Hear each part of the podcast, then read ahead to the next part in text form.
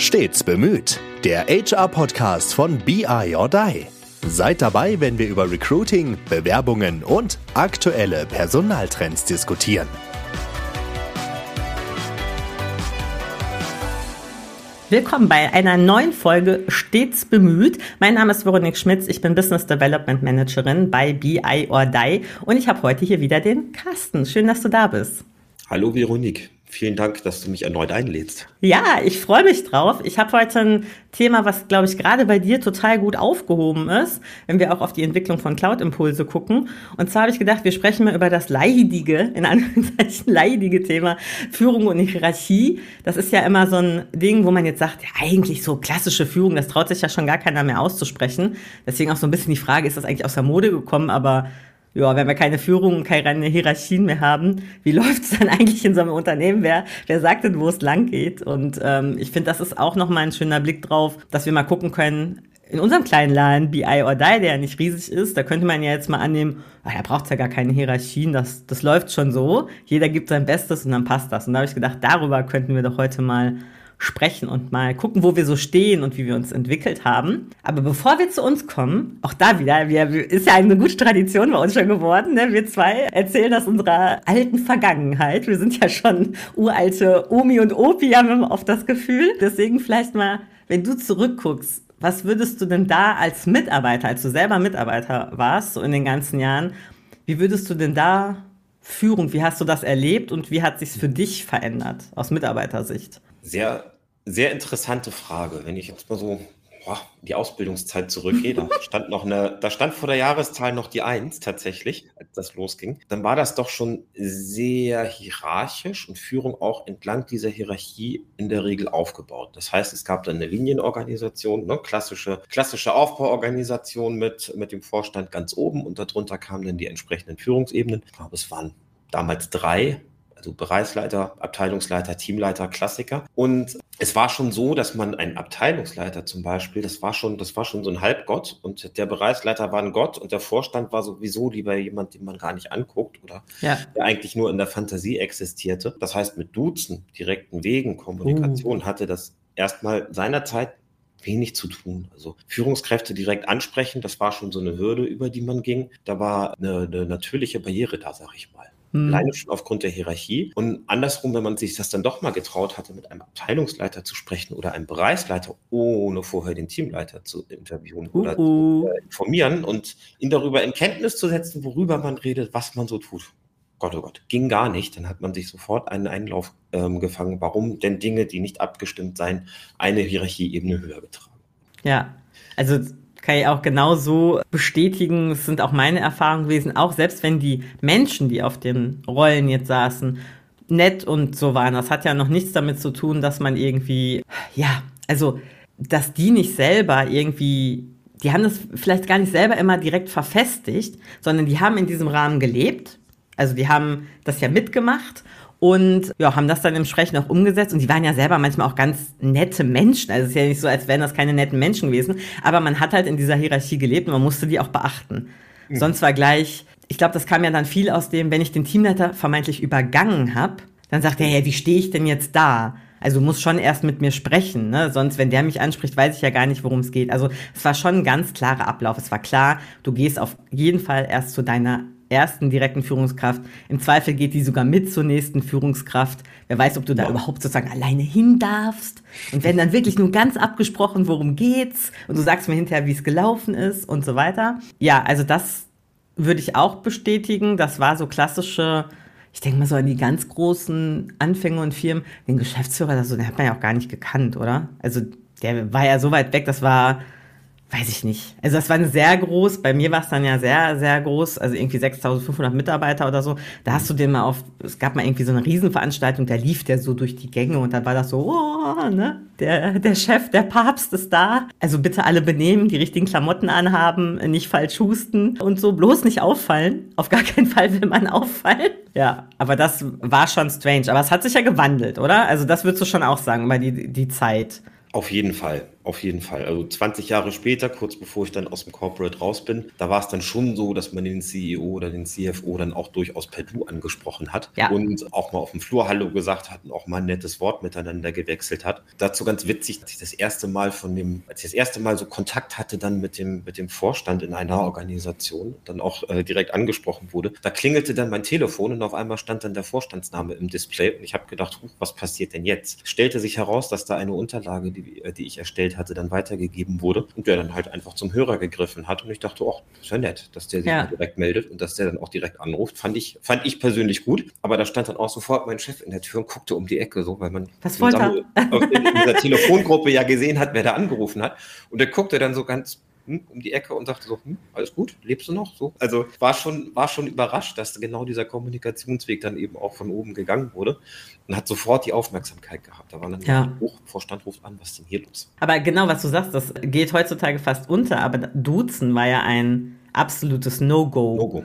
Das wäre überhaupt nicht gegangen. Also selbst wenn Teamleiter waren ja oft selber gerade mal ein paar Jahre älter. Also da war ja oft, dass jüngere Leute tatsächlich auch auf Teamleiter waren. Trotzdem, ne, es war ein absolutes No-Go. So, das kam dann so mit der Zeit so langsam. Und ich erinnere mich noch, in meiner letzten Firma war es so, das muss aber so, ist ja jetzt auch schon wieder zum, als, da war ich Teamleitung und ich habe quasi meinen Chef und den Bereichsleiter, alles per Du, ne? Alles per Du. Und dann kam irgendwie ein neuer Kollege als Teamleiter, das war dann mein Kollege, und der bestand aber darauf, dass ihn alle siezen. Das war dann noch seltsamer, weil ich ja, also unseren gemeinsamen Chef und Chefchef, Neuer Kollege. ja, genau. Also der wollte sich von allen siezen lassen, von Mitarbeitern, von Kollegen. Das heißt, den habe ich gesiezt, aber unseren Chefchef habe ich geduzt. Also da habe ich gedacht, also was ist das hier für eine seltsame Sache? Aber der zum Beispiel, wenn wir bei Führung und Verständnis und Sichtbarkeit sind, für den war das super wichtig, diesen, die, diesen Abstand durch das Sie zu erhalten. Was ich jetzt, also dazu könnte man ja allein schon wieder reden, für völligen Schwachsinn rede. Also halte dieses ganze Siezen, Duzen, überhaupt die Diskussion darüber. Ich kann super nett mit einem sein und den sieht sich und ich kann ja total respektvoll und weiß ich nicht mit einem sein, den ich duze. Also es hat für mich gar keinen, irgendwie, weiß ich nicht. Ich finde das alles Schwachsinn, diese Diskussion darüber. Aber ja, es hat sich Ich glaube gewandelt. tatsächlich, Respekt vor jemandem entsteht nicht durch das Sie und das Nee. Du, sondern durch die Art und Weise der Person. Ja, Man kann auch jemanden, den, den man sieht, unmöglich finden und nicht mögen oder eben auch gar nicht respektieren. Genauso wie man, genauso wie das bei jemandem wäre mit dem Du. Ich glaube, das ist kein großer Unterschied. Und es gab ja früher mal diesen, diesen, diese lustige, äh, dieses stehende Wort. Es ist schwerer, Sie Arschloch zu sagen. Oh, Entschuldigung Ja. für das Schimpfwort. ja, alles gut. Als du Arschloch. Und das hat sich ganz lange in den Köpfen gehalten Mm, ich habe dieses böse Wort trotzdem nie bei jemandem gehört, der dann irgendwie geduzt wurde oder geduzt hat. Insofern Genau, weil eigentlich die Antwort darauf ja ist, das gehört überhaupt nicht in den Sprachgebrauch, weder per Sie noch per Du. davon mal abgesehen. So. Aber das ist eigentlich schon ein ganz guter Übergang, weil wenn man mal guckt, auch da finde ich nochmal eine Perspektive, wie sich die Rolle der Führungskraft oder das Bild darauf, ne, wen erkenne ich als Führungskraft an, wen respektiere ich als Führungskraft, auch das finde ich wandelt sich. Es, da sind wir noch nicht ganz am Ende, aber dieses Thema war früher, hatte ich immer das Gefühl, wir hatten das in so einer, in einer anderen Folge schon mal, wo wir darüber gesprochen haben, man macht vermeintlich die, die beste Fachkraft zur Führungskraft, weil der das beste Expertenwissen hat. Und das war auch oft damit verbunden, habe ich erlebt. Also Führungskraft, ich kann ja der beste Teamleiter oder Abteilungsleiter oder wie auch immer sein und muss fachlich gar nicht tief drin sein. Ich muss nicht verstehen, wie also jetzt, wenn ich an meinen Job so denke, wie welches auf der Datenbank, welches Feld wie befüllt werden muss und mit welchem, ne, und das Programmieren und keine Ahnung und kann aber trotzdem meinen eigentlichen Job des Organisierens, Vision, ne, und so machen. Aber in der Vergangenheit habe ich viel erlebt, dass der Respekt auch von Mitarbeitern, wenn du nicht diese fachliche Tiefe hast, schwierig ist zu bekommen. Also über die, ich sag mal, Fähigkeiten der Organisation, ich stehe für dich ein, ich entwickle dich weiter und so, ne? Also diese viel schwieriger ist das, oder der Weg länger ist, dass Mitarbeiter anerkennt, ja, okay, fachlich gut, muss der das offensichtlich nicht, aber die anderen Sachen, die der macht, das ist schon ganz cool, ne? Da bin ich schon froh, dass der für uns da ist. Ich finde, das ist auch so ein Thema in der Vergangenheit, was so sich langsam wandelt, aber da sind wir echt noch auf dem Weg, habe ich das Gefühl.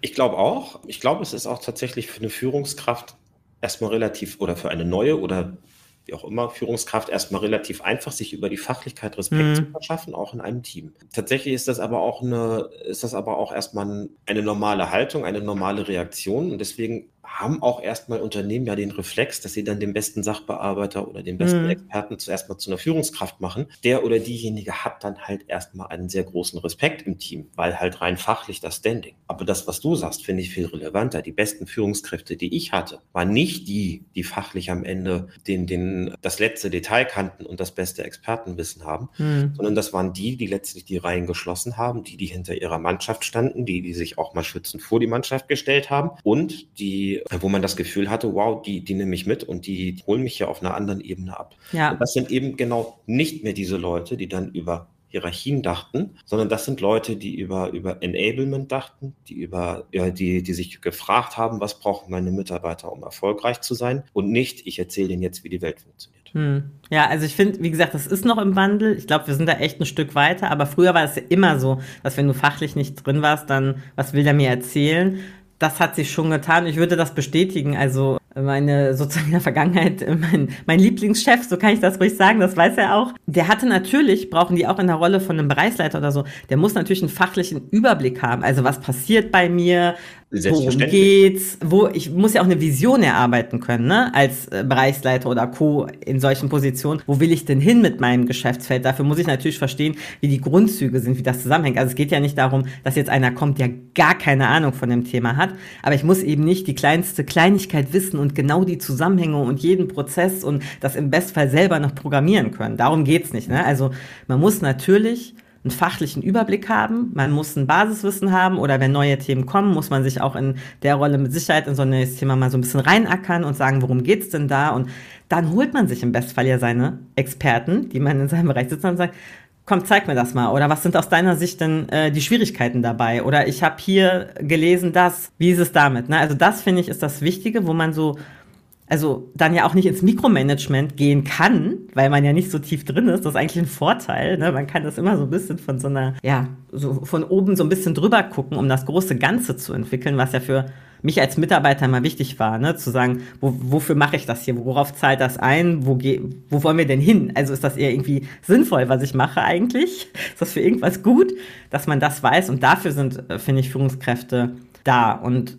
Jetzt habe ich, jetzt kann ich mal so ein bisschen aus meiner jüngsten sozusagen Vergangenheit in den letzten Jahren, war ich ja als Agile Coach in Transformation auch beteiligt und da spricht man natürlich ganz viel von, naja, Management versus Leadership, ist so der Klassiker. Ne? Früher Manager, also klassischer Manager im Sinne von Controlling, klare Delegation, ich weiß, wie es geht, ich sag dir, du machst, also um es jetzt mal zu vereinfachen, natürlich gibt es dazwischen ganz viele Abstufungen, aber ne, das ist der Manager und jetzt hin eher zum Leadership, wo man sagt, naja, ich enable Menschen, ich empower meine Mitarbeiter, ich unterstütze sie, ich entwickle sie weiter. Ich gebe zwar dieses Bild vor, also diese Vision, ich sage denen, das ist, wo wir hinwollen, aber Freiheiten und Entscheidungen eher auch in die Ebene der Mitarbeiter zu geben. Mhm. Das ist ja so ein bisschen der Weg und ich komme da, selbst als Agile Coach würde ich nicht sagen, dass das das Allheilmittel für alles ist. Ich finde den Weg gut und ich glaube, das muss auch so sein. Das sehen wir auch immer wieder, dass Mitarbeiter viel öfter danach fragen, was ist der Sinn meiner Arbeit? Worauf zahlt das ein? Was ich gerade gesagt habe. Ich will nicht einfach nur was abarbeiten. Ich will verstehen, was ich da tue. Ich will, dass das ähm, ja wichtig und sinnvoll ist. Ich habe eigene Ideen, die möchte ich einbringen. Also all das, was das betrifft, finde ich, ist das der richtige und einzig richtige Weg, den man gehen kann. Ich habe ja immer, gab es ja letztens erst wieder eine wilde Diskussion auf LinkedIn und Co. Äh, über Herrn, wie heißt der, Herrn Grupp ja. von Trigema, der ja. ist ja der klar. Also wenn es ein Paradebeispiel für einen Manager geben äh, kann, dann ist er das. Und das hat ja auch in der Vergangenheit gute Gründe gehabt, warum das funktioniert hat. Aber man sieht eben auch, ist vielleicht nicht mehr zeitgemäß. Ne? Also kann jetzt mal abgesehen vom wirtschaftlichen Erfolg des Unternehmens, aber wenn man jetzt auf Mitarbeiter und Führungsstile guckt, ist das vielleicht nicht mehr so up to date, möchte ich, ich mal glaub, sagen. Ich glaube, da war sich die LinkedIn-Bubble auch relativ einig. Ich glaube glaub auch. ich glaube tatsächlich, das hat aber, hat aber drei Komponenten. Das eine ist die, die Arbeitsorganisation. Mhm. Also wie organisiere ich Arbeit? Und ich glaube, da ist der, der liebe Herr Grupp halt sehr patriarchalisch und sehr, mhm. sehr klar strukturiert ebenso wie in seinen Entscheidungsprozessen und was halt mehr und mehr in Bedeutung gewonnen hat, um eben die anderen beiden Arbeitslasten runterzukriegen. Wenn man so will, ist das Thema Enablement. Mhm. Also wie, also diese drei Säulen, wenn man die so ein bisschen in der Führung vergleicht, vielleicht muss auch ein Bereichsleiter mehr einzahlen in, in irgendwie Arbeitsstrukturen und Enablement als zum Beispiel ein Teamleiter, der vielleicht auf einem sehr operativen Thema sitzt, mhm. wo es heißt, mach, mach, mach, organisier, ja. organisier, organisier. Und wahrscheinlich haben verschiedene Führungsrollen verschiedene Ansprüche und Achtung, sie werden sich auch verändern im Zeitablauf. Ja. Und das ist zum Beispiel jetzt mal aus dem, aus dem eigenen Erleben, mhm. jetzt hier bei Cloud Impulse. Am Anfang, als wir hier angefangen haben, war halt viel die, die ersten Mitarbeiterinnen und Mitarbeiter, die dann hier waren, abzuholen, zu enablen, in den Stil reinzubekommen, wie funktionieren die Projekte, wie funktionieren die Kunden, was musst du fachlich wissen. Sprich, auch für die mehr noch sehr stark Arbeit mit zu strukturieren, Arbeit zu organisieren und eben auch Dinge mitzudenken und mit denen zusammen zu erarbeiten. Dieser Anteil sinkt rapide jetzt mit der, mit der Zeit, wo dann eben die Erfahrungen auf dem Projekt ja. da sind. Und der Anteil jetzt in das gute Enablement zu gehen, steigt. Und zwar auch massiv. Ja. Das heißt, meine Rolle gerade verändert sich hier als Geschäftsführer. Gleichwohl die, die Fähigkeit, Entscheidungen zu treffen oder beziehungsweise nachher der Entscheidungsprozess selbst, der liegt dann trotzdem weiter auch nach wie vor dann bei den Führungskräften hier oder bei den, bei den Personen mit Führungsverantwortung und oder eben auch mit der Entscheidungskompetenz.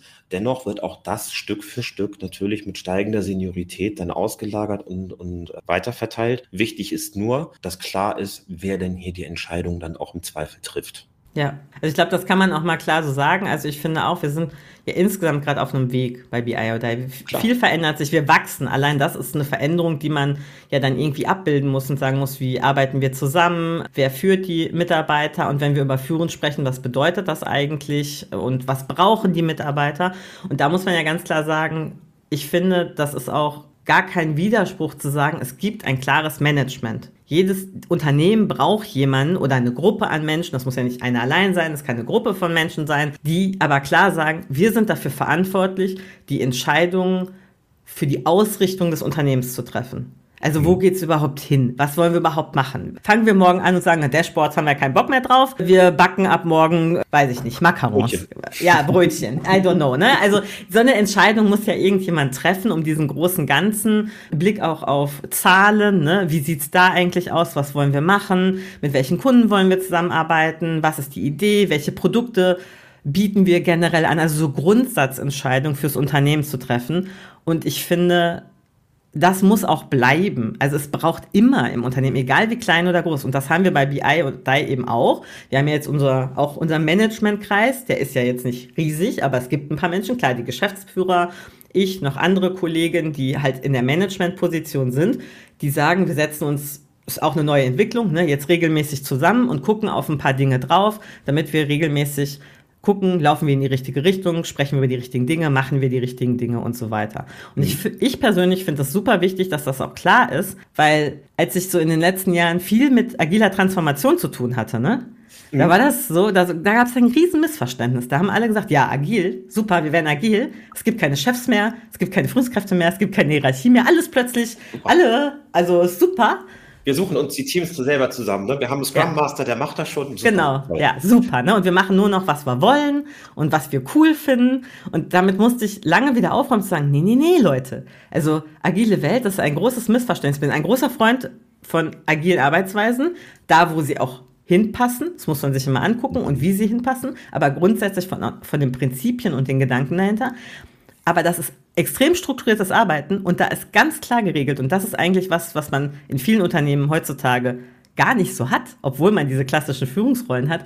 Da ist ganz klar geregelt, wer trifft welche Entscheidungen. Und der trifft die und sonst niemand. Und die anderen stehen beratend, den kann man fragen. Also das ist ja schon die Idee, ich hole mir Meinung ein, da gibt es keinen Alleinherrscher, der für sich da in seinem Eiffeltürmchen da oben irgendwo sitzt, ne, und sagt, so, ich, ich weiß alles besser und mach's. Aber dass es jemanden geben muss, der ganz klare Entscheidungen trifft, immer auf seiner Ebene, also jetzt im Agilen wäre es, ne, ein Product Owner für sein Produkt, dann gibt's halt, je nachdem, welche Rollen du machst, da gibt's ja auch was, meistens sind dann, ist ja getrennt disziplinarische und fachliche Führung, aber da gibt's ja dann auch ähnliche Sachen wie Abteilungsleiter und Geschäftsführung und so weiter, wo man auch sagt, die haben ja auch ihre Rollen zu spielen. Das muss ja alles, alle Aufgaben, die man vorher hatte, das ist ja auch jetzt so, mhm. die müssen ja auch später irgendwo gemacht werden. Die Aufgaben fallen ja nicht weg, die Entscheidungen fallen nicht weg. Und ich finde es eigentlich fair, bei uns ganz klar zu sagen, es gibt ein Management, das sind die Managementrollen, die treffen die Entscheidungen das ganz klar zu sagen, zu sagen, aber die Entscheidung fürs Unternehmen, für die Ausrichtung, wo es genau. hingeht.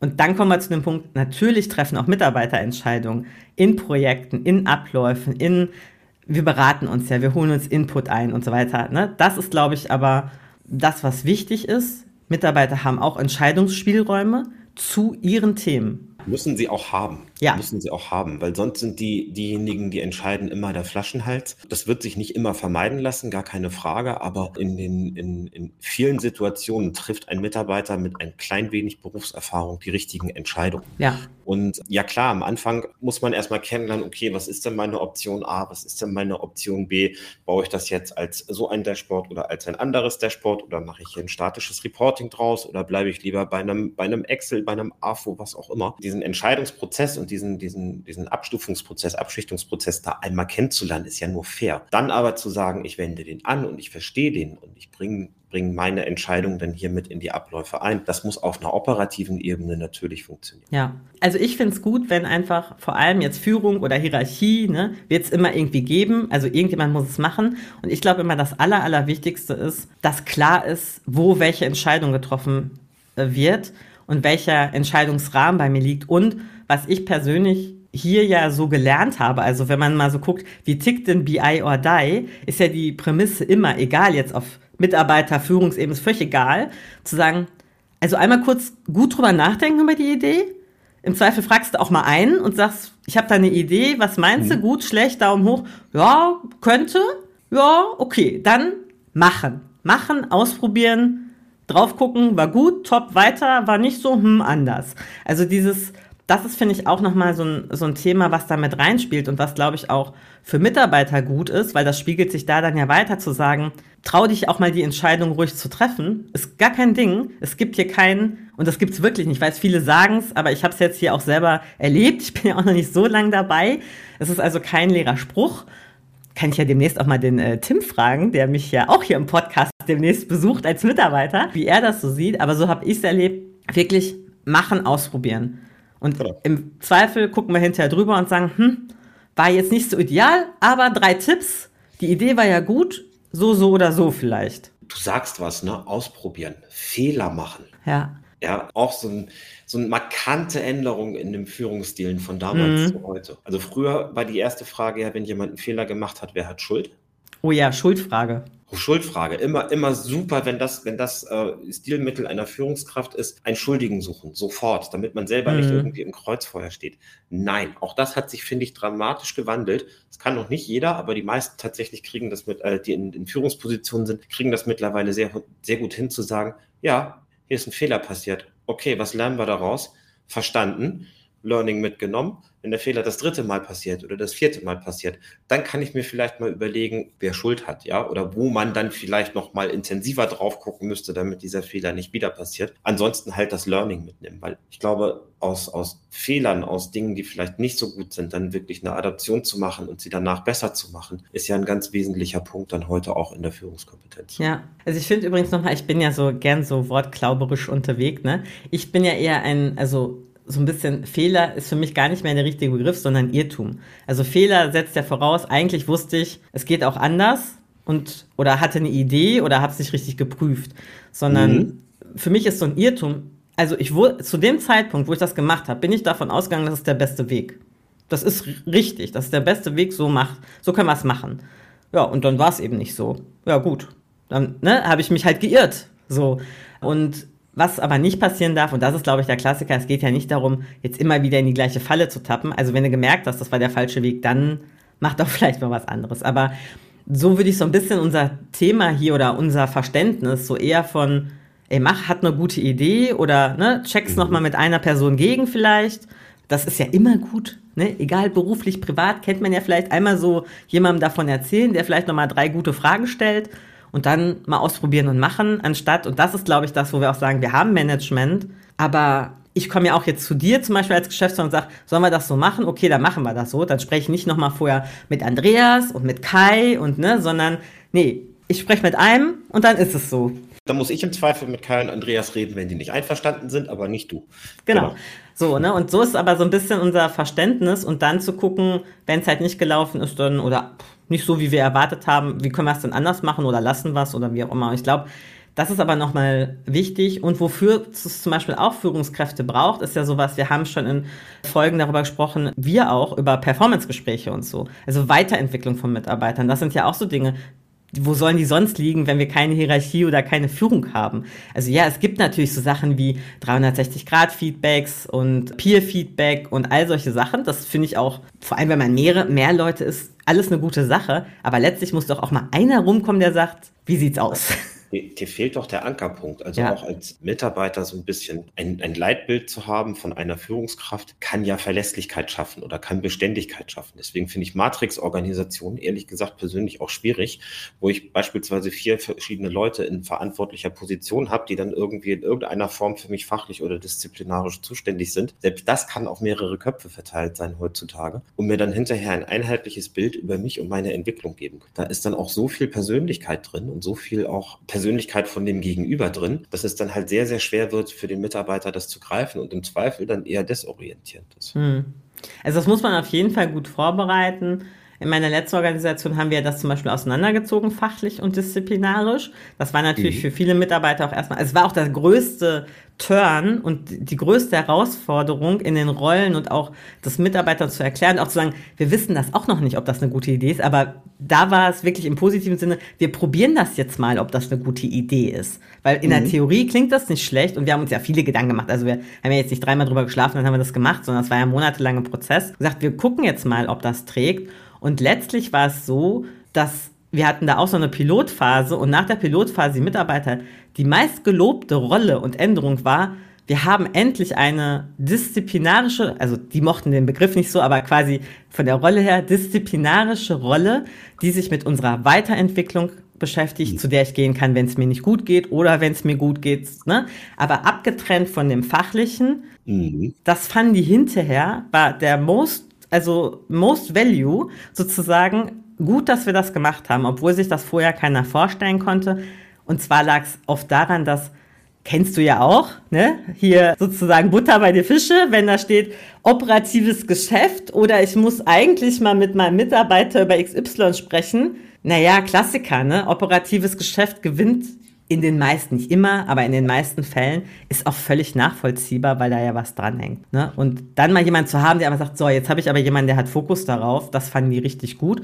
Aber die zwei Leute müssen natürlich gut miteinander zusammenspielen, also diese beiden Führungsrollen, sonst also es ist herausfordernd, da gebe ich dir recht. Mhm. Es ist schwierig, herausfordernd, es kann funktionieren, aber ist anstrengend. Also heißt, es wird auch weiter, auch bei BI or Die, Führungskräfte geben, Management geben, Hierarchien geben. Wir gucken Entscheider nur, geben. Entscheider geben. Genau. genau. Also, um das mal ganz klar so zu sagen, es gibt Menschen, die Dinge entscheiden und die auch nicht basisdemokratisch vorher abgestimmt sind oder sowas. Also, das gibt's bei uns auch nicht. Aber dennoch würde ich sagen, haben wir, ja, eigentlich finde ich das Beste aus allen Welten für unser Unternehmen, also für das, was wir brauchen, irgendwie zusammengepackt und einen großen Entscheidungsspielraum immer noch bei den Mitarbeitern. Das ist mir halt auch nochmal wichtig. Das habe ich nämlich auch gerade gedacht. Das klingt jetzt so, als ob wir hier irgendwie ständig auf den Themen sitzen. Nie so. Nee.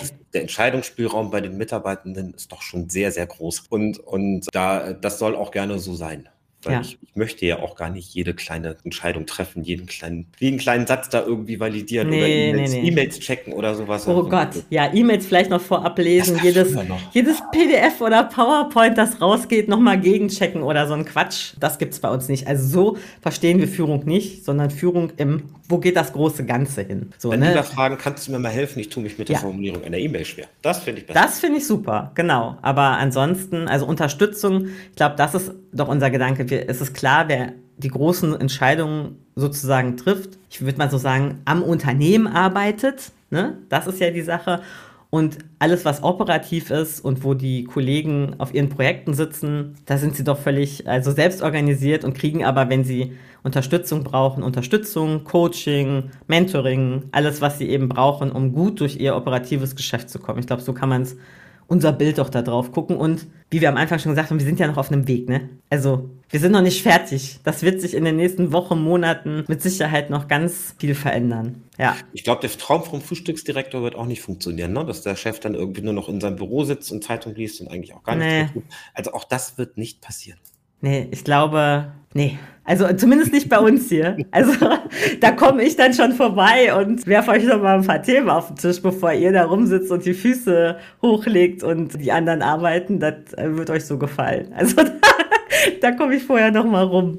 Sehr gut. Sehr gut. Okay, dann würde ich sagen, ich glaube, es ist, oder ich hoffe, es ist klar geworden, wie wir das so sehen und ja, dass sich das einfach immer bewegen muss, im Wandel ist, es muss sich anpassen, so wie man es braucht. Man muss Mitarbeiter natürlich mitnehmen und Transparenz schaffen. Ich glaube, das haben wir gerade nicht so gesagt, aber ich hoffe, es ist deutlich geworden, dass wir nicht im stillen Kämmerlein agieren, sondern mit den Mitarbeitern im Austausch. Die haben viele gute Ideen, die werden natürlich mhm. auch berücksichtigt. Wir haben ja auch Formate neben unserem Captain's Dinner, was wir gesagt haben, fürs Management ist vielleicht nochmal wichtig. Genauso haben wir auch Unit-Treffen, wo wir uns mit den Mitarbeitern zusammensetzen. Wir haben interne Formate, wo die Mitarbeiter ihre Ideen reinkippen können.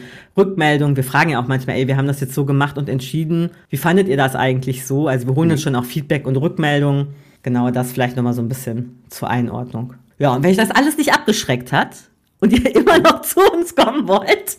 Hast du einen Job der Woche mitgebracht? Ja, natürlich immer, wenn du, wenn du dabei bist, muss ich auf, äh, oder gehe ich gerne auf das ein, was du vielleicht gerade brauchst. Und da haben wir, glaube ich, schon, ich habe es, glaube ich, schon mal angeteasert, aber im Rahmen des äh, BI-Engineers, also des grundlegenden Jobs, suchen wir ja oder suchst du ja auch jemanden, der vielleicht gar nicht so aus der originären Dashboard-Ecke kommt, sondern vielleicht eher einen Banking-Schwerpunkt hat.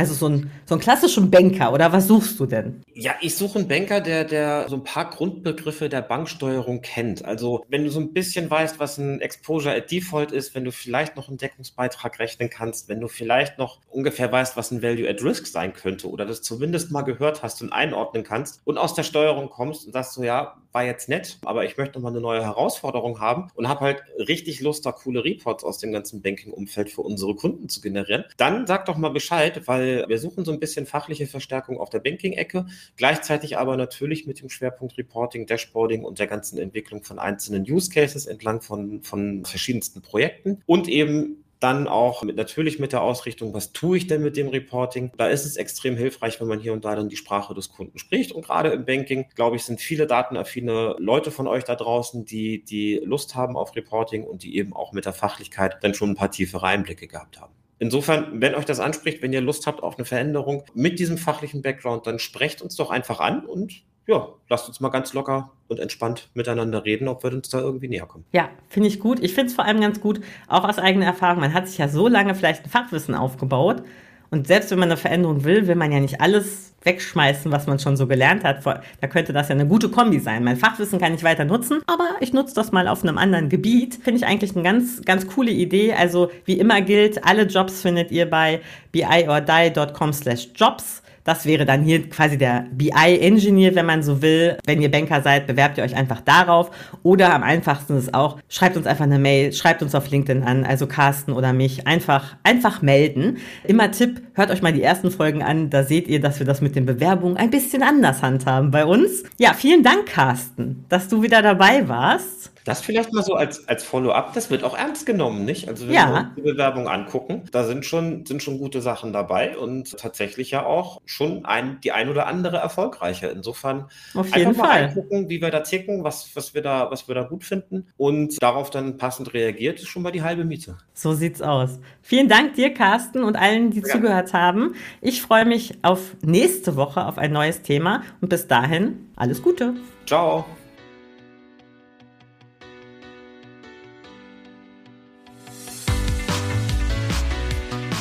Das war Stets bemüht, der HR-Podcast von BI or Die. Schön, dass ihr uns belauscht habt. Wenn es euch gefallen hat, hinterlasst uns doch eine gute Bewertung und abonniert uns, um keine Folge zu verpassen. Bis zum nächsten Mal.